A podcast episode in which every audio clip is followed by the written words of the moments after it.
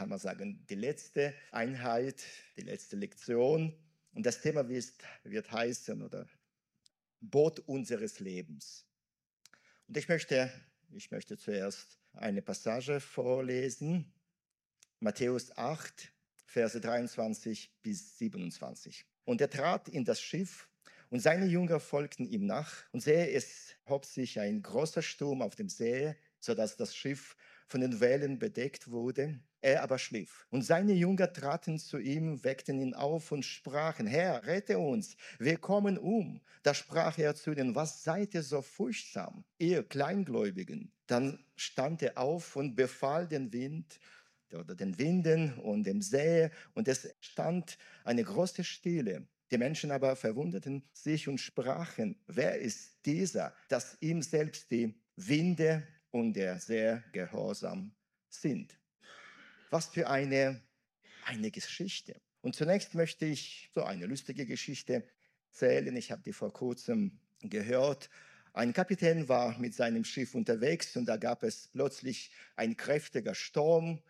Die Leute bekamen es mit der Angst zu tun und sie gehen zum Kapitän und sagen, du sollst beten, sonst gehen wir unter. Da sagte der Kapitän, ich habe schon 15 Jahre lang nicht mehr gebetet und ich werde auch jetzt nicht beten. Aber der Sturm nahm zu und die Leute kommen wieder zum Kapitän und sagen, du musst beten, sonst gehen wir unten. Und gut, hat er gesagt, ich werde beten. Und dann hat er gesagt, lieber Gott, du weißt, dass ich schon 15 Jahre lang nicht mehr zu dir gewendet habe und ich verspreche dir, wenn du mir hilfst, werde ich dir auch in den nächsten 15 Jahren nicht wieder belästigen. Ja, das war gerade nicht mehr eine gute Anwendung für das Gebet. Ich frage mich, wie Jesus das hinkriegen konnte, bei diesem Wetter und bei diesem Geschaukel zu schlafen. Ein Freund von mir erzählte, wie er im Sturm geraten bin während seiner so Überfahrt, ja, wo war überhaupt niemand geschlafen, ganz im Gegenteil. Wieso konnte Jesus schlafen? Warum ist er so gelassen, so ruhig? Was hat er, was wir nicht haben? Warum können wir in dieser Zeit nicht ruhig bleiben? Warum so viel Angst haben heutzutage die Menschen?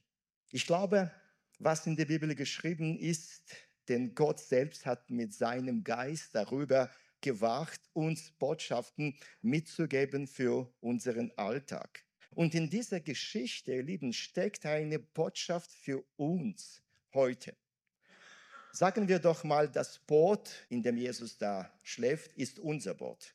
Unser Lebensboot, es ist unser Leben. Und wir sind mit unserem Boot in den flachen und tiefen Gewässern dieses Lebens unterwegs.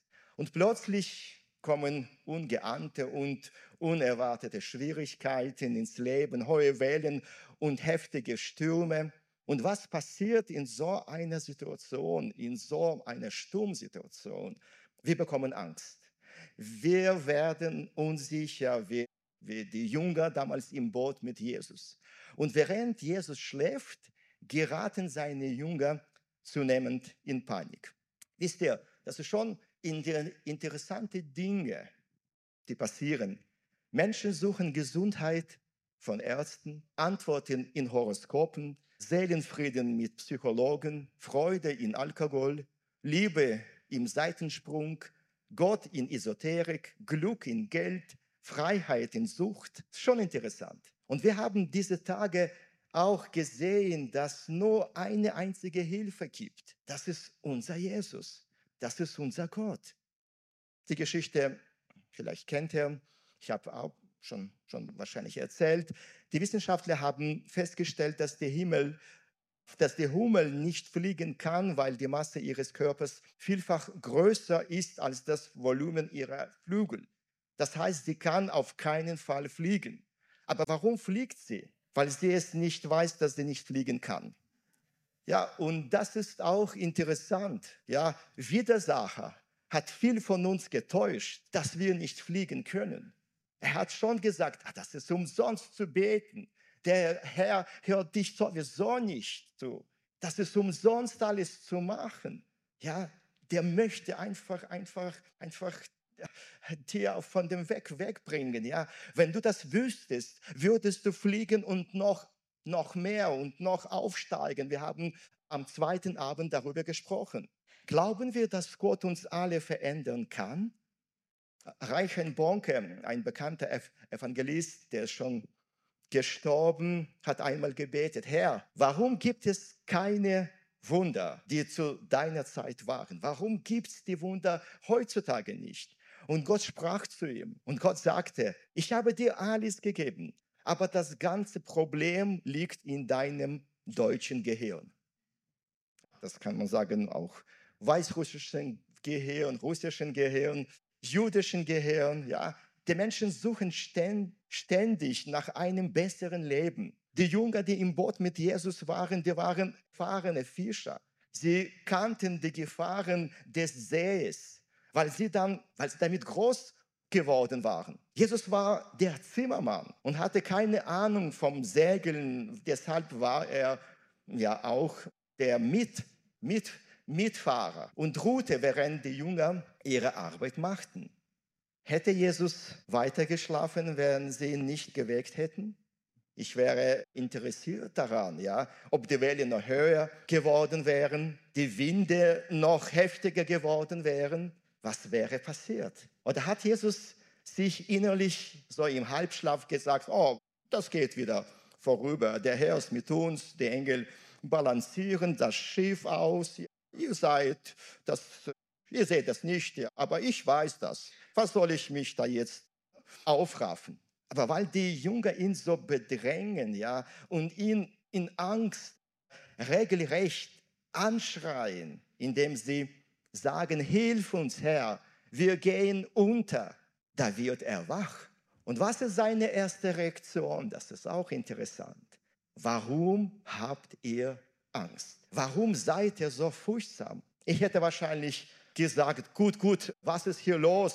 Was muss ich machen? So, sagt mir bitte, ja, damit wir nicht ja, umkommen, ja, schnell noch den Schlaf aus den Augen gewischen, dann weiter, ja. Ihr seid die Seeleute, ja, was muss ich machen? Aber Jesus hat noch, noch die Ruhe, den ersten noch eine Lektion zu sagen. Also, der ist sowas von geerdet, sowas von ruhig in sich. Er möchte sie erstmal trösten.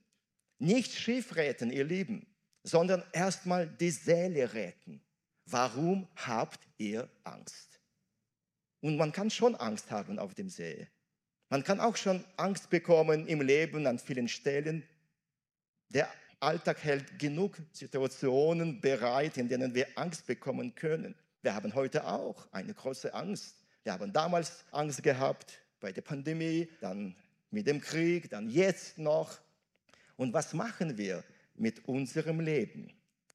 Psalm 90, Vers 10, es steht geschrieben, unser Leben dauert 70 Jahre und wenn wir noch Kraft haben, dann auch 80 Jahre. Und was uns daran so wichtig schien, ist letztlich nur Mühe und trügerische Sicherheit. Denn schnell eilen unsere Tage vorüber, als flögen wir davon. Das ist neue Genfer Übersetzung. Also lasst uns so ein bisschen anschauen, ja, so sagen wir 70 Jahre, ja. Nun wollen wir sehen, was wir mit dieser Zeit alles machen. Das ist so eine grobe Statistik. Ich habe das alles so zusammengefasst, aber wir werden so ein bisschen überlegen. Bei einer normalen täglichen Schlafdauer sagen wir von sieben bis acht Stunden, verbringen wir fast 22 Jahre im Schlaf. Angenommen, dass ein Mensch von 20 bis 65 Jahren arbeitet, sagen wir circa 40 Stunden in der Woche, wird das insgesamt circa 10 Jahre sein. 70 Prozent unseres Lebens begleiten Handys, Internet, Fernseher und Radio. Ja, das sind plus minus so 8,5 Jahre. Wir verbringen ein Jahr und ein Monat mit Aufräumen. Sechs Monate stehen wir im Stau und an Ampel. 2,5 Jahre verbringen wir in der Küche beim Kochen. Ja, das kann noch mehr sein. Ja? Ich kann eine Omelette eine halbe Stunde machen. ja, bis ich die Eier finde und alles, ja. Um das gekochte alles zu essen, brauchen wir ca. 3,6 Jahre, was ungefähr 67 Minuten jeden Tag entspricht. Und das Gesamtgewicht der Nahrung, der ein Mensch während seines Lebens isst, beträgt ungefähr 35 Tonnen. Aber das gibt es nicht, ja? dass wir so viel essen. Schau euch Schwestern, wo habt ihr diese 35 Tonnen? Ja? Viele Menschen verbringen ein Jahr im Leben mit der Reduzierung ihres Gewichts. Das meint alle ja sportliche Aktivitäten, die mit Abnehmen zu tun sind, wie zum Beispiel Schwimmen, Laufen, mit Gewichten trainieren, ins Fitnesszentrum gehen und so weiter. Es gibt zwei Probleme in der Welt, wie man isst und wie man wieder abnimmt. Sechs Monate verbringt der Mensch auf der Toilette. Bei manchen das ist schon viel, viel mehr. Übrigens, 90 Prozent der Zeit verbringen wir in Räumen. Das sind 63 Jahre von 70, also Arbeitsplätze und überall. Ja, dann sollen wir bis viel, viel mehr draußen sein. Ja. Wir verbringen ein Jahr und sechs Monate im Badezimmer. Also das durchschnittlich besucht der Mensch ungefähr sechsmal am Tag das Badezimmer. Die Frauen entscheiden fast ein Jahr lang, was sie anziehen möchten. Wenn eine Frau sagt, sie hat nichts zum Anziehen, das heißt, sie hat nichts Neues. Wenn ein Mann sagt, er hat gar nichts zum Anziehen, das heißt, er hat nichts Sauberes. Ein Jahr und sechs Monate widmen Frauen ihren Haare. Das sind 14.000 Stunden. Waschen, trocknen und schneiden. Die, die Locken haben, machen die Haare gerade und umgekehrt. Die gerade Haare haben, machen sie kraus. Das, das stimmt das, ja? Naja. Ja, rechnet jemand von euch, also schaut, ja, was, aber was bleibt übrig? Ja, so viele Jahre haben. 4,3 Jahre sitzen wir am Steuer. Hm? In dieser Zeit legen wir eine Strecke zurück, die ausreicht, um dreimal zum Mond und zurückzufahren. Laut Experten kommuniziert der Mann oder der Vater nur ca. 40 Sekunden am Tag mit seinem Kind. Wir verbringen ca. vier Minuten am Tag im Gespräch mit dem Ehepartner. Das ist schon traurig. Ja, wenn wir mindestens einmal im Jahr mit 20 Jahren angefangen, die Bibel zu lesen, werden wir sie mit 70 Jahren 50 Mal durchgelesen haben. Dafür brauchen wir nur 20 Minuten am Tag, ihr Lieben. Es wird nur fünf Monate unseres Lebens kosten. Ist das viel? Aber die Menschen haben dafür nicht genügend Zeit. Es wurde zusammengerechnet, dass der durchschnittliche Christ 10 bis 12 Minuten am Tag betet. Das ist noch gut. Die sind ungefähr 3,5 Monate für ganzes Leben, wenn du zehn Minuten betest. Ja. Aber wenn ein Mensch nur eine Stunde am Tag betet, würde es 2,9 Jahre dauern. Wir sehen, ihr Lieben, was geistliches Leben betrifft, was für den Menschen am wichtigsten ist, gibt er am wenigsten die Zeit. Und das ist kein Wunder, wenn wir Angst haben. Das ist kein Wunder, wenn wir in, in die Panik geraten. Das ist kein Wunder. Wir machen alles das ist auch wichtige Dinge, das ist auch notwendige Sachen.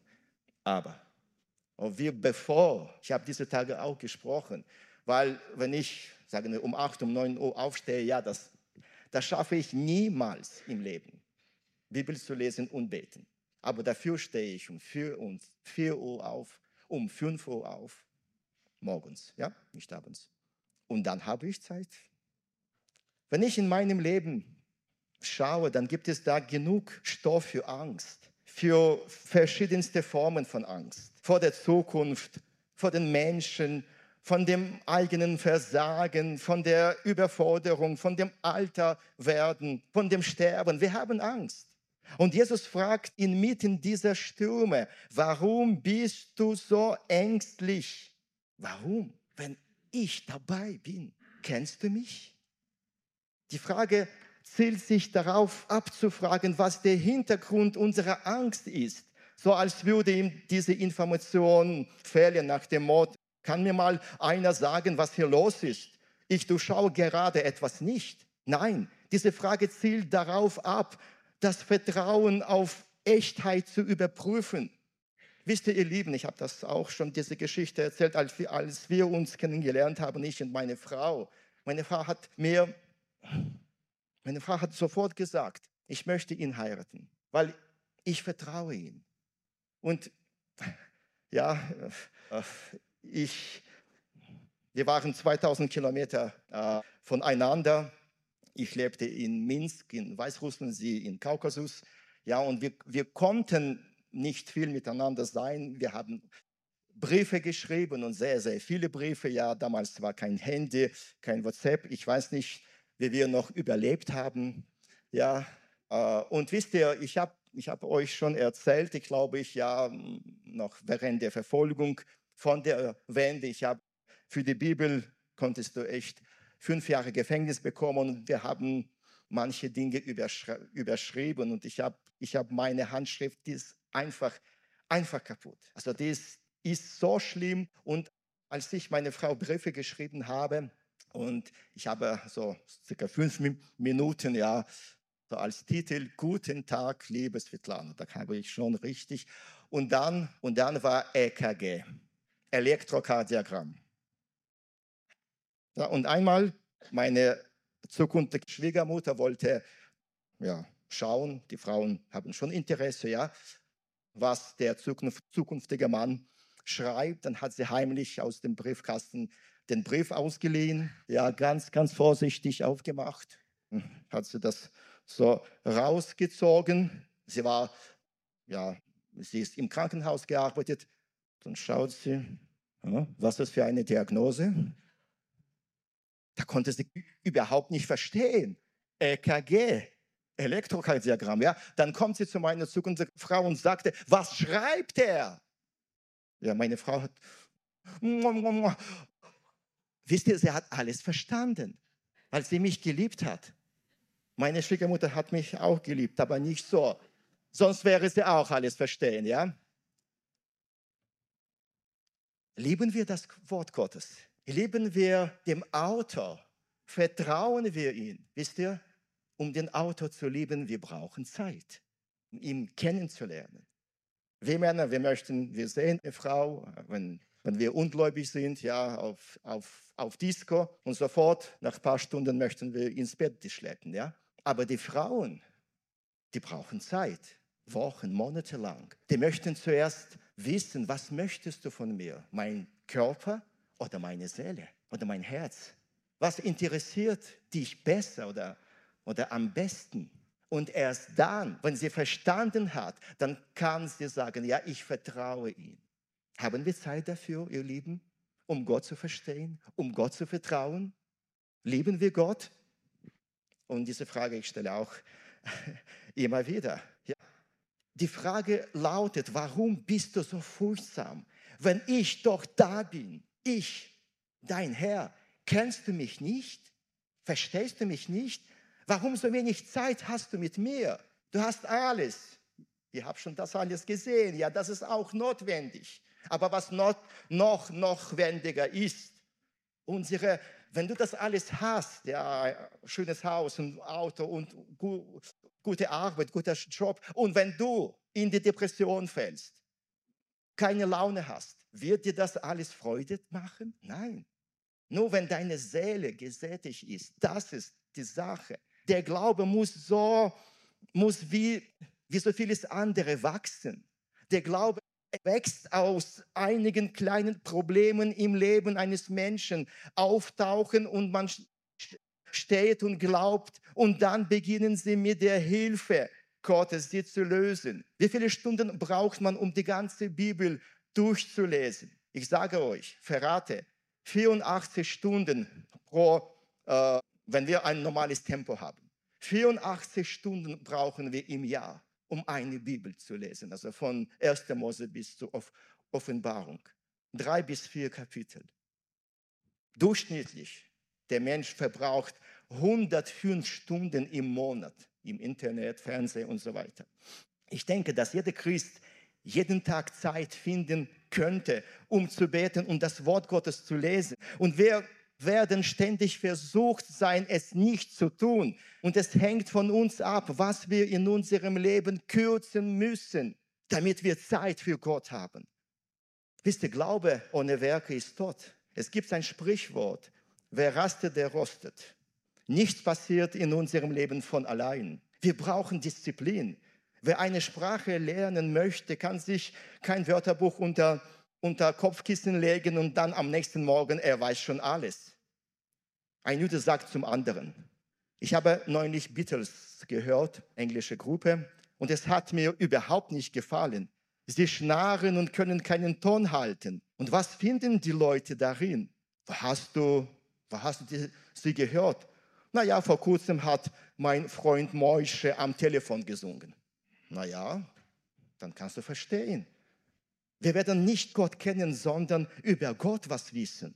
Wir werden die falschen Informationen kennen, die die Menschen erlebt haben und wo ihr Glaube erschüttelt wurde, weil sie ihre Zeit mit den falschen Dingen verbracht haben. Und als die Prüfung ihres Glaubens kamen, gekommen ist, war der nicht genug. Und wir lesen in Sprüchen 24, 10, bist du lässig am gewöhnlichen Tag, das ist Luther Übersetzung, versagt deine Kraft auch in der Bedrängnis. Und die Genfer Übersetzung, du magst dich für stark halten. Ob du es bist, zeigt sich erst in der Not. Wenn die Not kommt, hast du, hast du sowas? Hast du schon früher durch das Gebet, durch die Bibellesen, durch die Versammlungen, durch die Gespräche, hast du das schon so aufgetaucht, aufgetankt? Das Wort Glaube im Griechischen hat zwei Bedeutungen. Glaube und dann Vertrauen. Ich vertraue den, den ich kenne, mit dem ich Gemeinschaft habe. Wir sagen ziemlich oft, ich glaube, ich glaube an Gott. Aber glaubst du Gott? Das ist schon eine andere Frage. Wir sind alle Gläubigen. Wir glauben alle an Gott. Aber glaubst du Gott? Das ist wie, wie Himmel und Erde.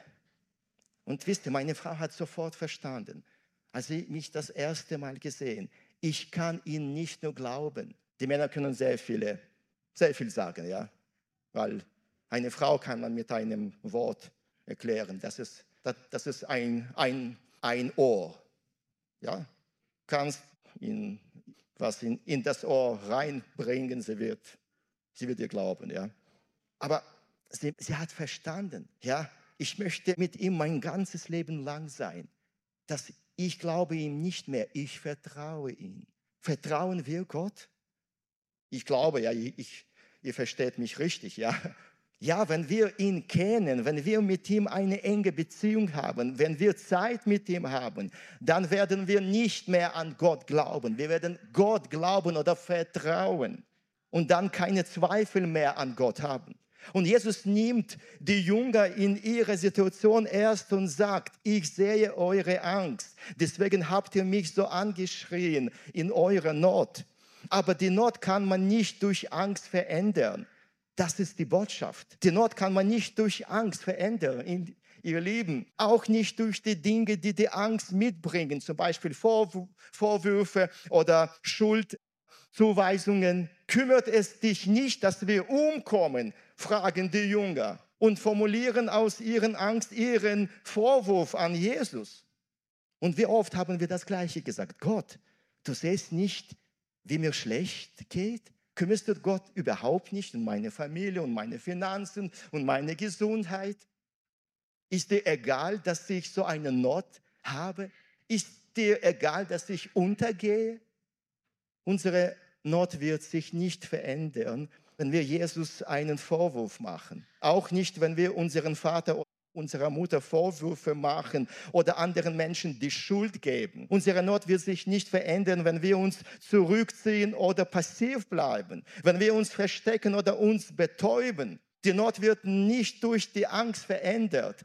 bekämpft oder besiegt. Das ist die erste Botschaft, die Lieben, die wir hier lernen können. Ich wünschte, die Christen würden ihre Säcke mit Angst gefüllt abladen.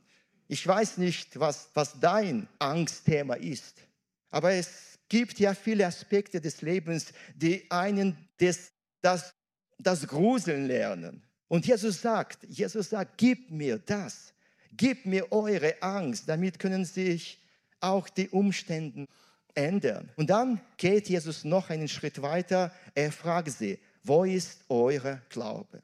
Oder habt ihr keinen Glauben? Und mit dieser Frage bringt er eine weitere Dimension ins Spiel, den Glauben.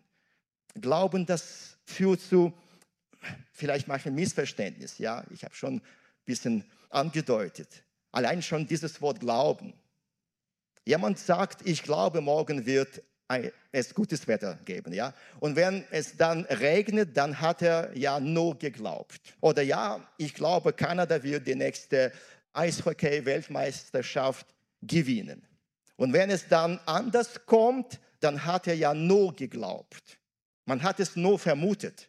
Das heißt also, dass, dass dieser Begriff Glaube gar nicht so eins zu eins verstanden wird. Manche sagen, Glaube wie soll ich das anders übersetzen als nichts Genaues weiß man nicht, das ist Glaube. Man glaubt nur, man weiß es nicht, das ist Glaube. Aber die Bibel sagt es genau andersrum. So ist es eben nicht. Die Bibel spricht über den Glauben folgendes und wir lesen Hebräer 11.1. Es ist aber die, der Glaube einer festen Zuversicht auf das, was man hofft und eine Nicht-Zweifeln an dem, was man noch nicht sieht.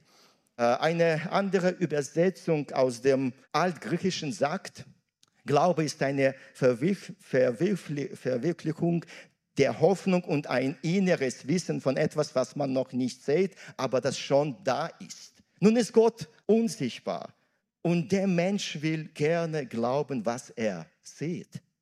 Wie kommt man daran an diesen Glauben?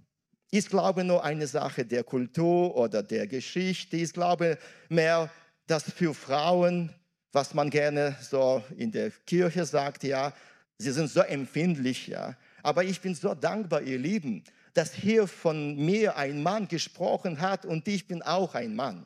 Und so kann, kann ich mal auch dagegen halten und sagen, dass der Glaube auch für die Männer und insgesamt für die Menschen ist. Und dieser Glaube ist nicht verehrbar, mit der Muttermilch auch nicht nachfühlbar. Der große Evangelist Billy Graham hat einmal gesagt, dass mit dem Glauben und dem Christsein, das ist ein ganz enges oder eigenes Gesetz, das jeder Mensch begreifen muss. Bloß weil er in einer christlichen Familie aufgewachsen ist ja, und in irgendeine Kirche hineingeboren wurde, sind wir noch lange keine Christen. Und dann bringt er das folgende Beispiel und sagt, hört mal, wenn dein Vater eine Autowerkstatt hat und du wirst dort in der Werkstatt geboren, bist du noch lange kein Auto. Und so macht er es den Leuten deutlich. Hol sie ab und sag, verwechsle etwas nicht. Das mit dem Glauben ist ein Geheimnis für sich. Da muss etwas geboren werden in Menschen. Es ist nicht mal das, kann man sagen, Produkt von scharfen Gedanken, als wenn man äh, hier nur die intellektuellen Menschen hervorzugt, die besonders scharf denken können und die können gläubig werden. Nein, die Bibel, gerade wenn man diese Geschichten liest, ist sogar zugänglich für Kinder. Die Sehnsucht nach dem Glauben entsteht durch das Hören des Wortes Gottes, auch jetzt gerade. Und dann kommt eine innere Entscheidung. Ich will glauben und mein Herz öffnen. Und wenn ich dann reagiere und mich auf Jesus einlasse, wird der Glaube geboren. Glaube ist ein Seitenwechsel. Ich will nicht länger zweifeln.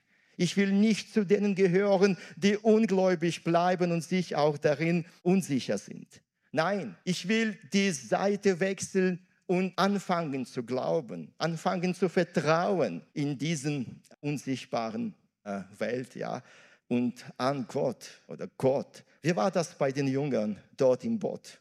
Sie hatten so viel erlebt, Wunder über Wunder, Worte des Lebens gehört, geglaubt, selbst wunderbare Dinge erlebt. Sie waren gläubig, Christus gläubig. Und doch mussten sie in dieser Situation schmerzlich feststellen, wie die Angst ihren Glauben lähmt und niederdrückt.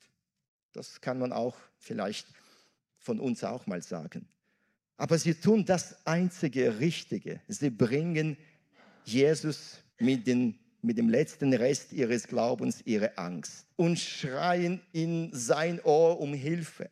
Und Jesus hört sie, begegnet ihrer Angst und stillt den Sturm. Fürchte dich nicht, glaube nur. Wie oft hat Jesus das zu Menschen gesagt, weil er wusste, mit der Angst kann man schlecht glauben.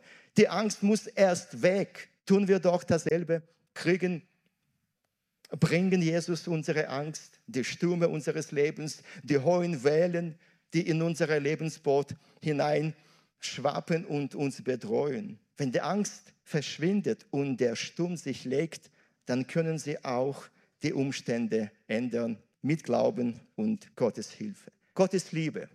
Er liebt uns über alles und er möchte, dass wir ihm einfach ihm gegenüber ehrlich sind, ja, zu ihm ehrlich kommen. Er wartet auf uns, er wartet auf dich und er wird dir helfen. Amen. Ich möchte gerne noch für euch beten. Himmlischer Vater, von ganzem Herzen, ich danke dir für diese Zeit, dass ich hier da sein durfte, für den Vorrecht, hier zu stehen. Jesus, das ist so eine große Verantwortung, etwas zu sagen, über etwas zu lehren. Jesus, und ich bitte dich, dass alles, was meine lieben Geschwister in diesen Tagen gehört haben, dass das nicht nur eine gute, interessante Geschichten waren, gute Lektion war. Aber Jesus, mein größter Wunsch, dass die Geschwister einfach eine Entscheidung treffen, dass sie anfangen zu beten, dass sie nicht nur über dich hören, sondern dass sie dich selber erleben durch das Gebet, durch das Wort Gottes, das direkt zu uns spricht. Dass sie nicht nur, nicht nur das Wort lesen als Information, dass das auch als, als Rema zu uns kommt, als Offenbarung. Jesus, ich bedanke mich ganz herzlich auch für, für die Gebete, die meine Geschwister für unseren Dienst gebetet haben, für die ganze Unterstützung, Jesus.